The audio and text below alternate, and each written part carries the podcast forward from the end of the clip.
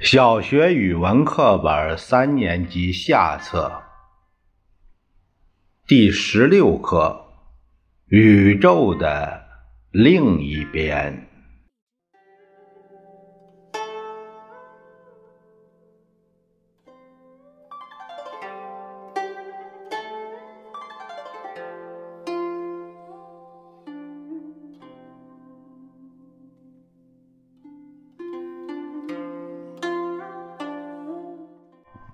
我趴在窗台上，看着浩瀚的星空，星光洒进我的眼睛，在我身体里汩汩流淌，告诉我一个秘密：很远很远的地方，宇宙的另一边，是这一边的倒影。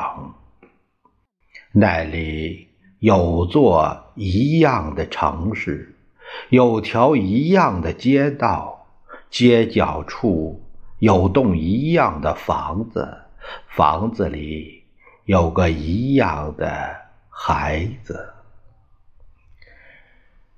那个孩子是另一个我吗？当我从书包里拿出作业本的时候。他是不是正把作业本放回书包？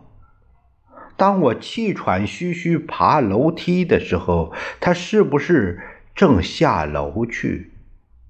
当我趴在窗台看着星空的时候，他会不会也趴在窗台看着星空，想着我呢？我们的目光。会在哪里相遇？在宇宙的这边，雪是在冬天下的；那么，在宇宙的另一边，雪是在夏天下的吗？在宇宙的这边，太阳从东边升起；那么。在宇宙的另一边，太阳是从西边升起的吗？在宇宙的这边，石头是没有生命的；在宇宙的另一边，它会不会像花朵一样开放，或者像人一样行走？早上。我背起书包出门向左走时，忽然想到，在宇宙的另一边，另一个我会出门向右走吗？上课铃响了，我们的第一节课是语文课，在宇宙的另一边，第一节是数学课吗？他们的数学课会是什么样子的呢？在宇宙的另一边，加法是这样的：大地万物加上一场大雪，等于一片白茫茫。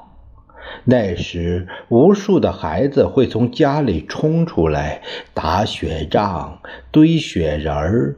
滑雪，这样大地万物加上一场大雪，又等于无数孩子的节日。乘法是这样的：早春二月乘以竹外桃花三两枝，再乘以春雨贵如油，等于春风又绿。江南岸，又等于碧玉妆成一树高，万条垂下绿丝绦，最后等于儿童散学归来早，忙趁东风放纸鸢。正当我的思绪在茫茫宇宙中穿梭时，突然耳边响起了语文老师的声音：“你在想什么呢？”我有些尴尬，但在那一瞬间，我决定把我知道的告诉大家。在宇宙的另一边，如果想写一篇关于风的习作，就得闭上眼睛，想象风的样子，慢慢的让自己也变成风，在空中飞呀飞，飞得越高。习作的分数就越高。下课了，大家都围着我，想知道宇宙的另一边还有什么有趣的事情。是啊，关于宇宙的另一边，我们都想知道更多。到了晚上，我还要趴在窗台上。看着浩瀚的星空，穿越茫茫宇宙，飞到那个很远很远的地方，再去拜访宇宙另一边的那个我。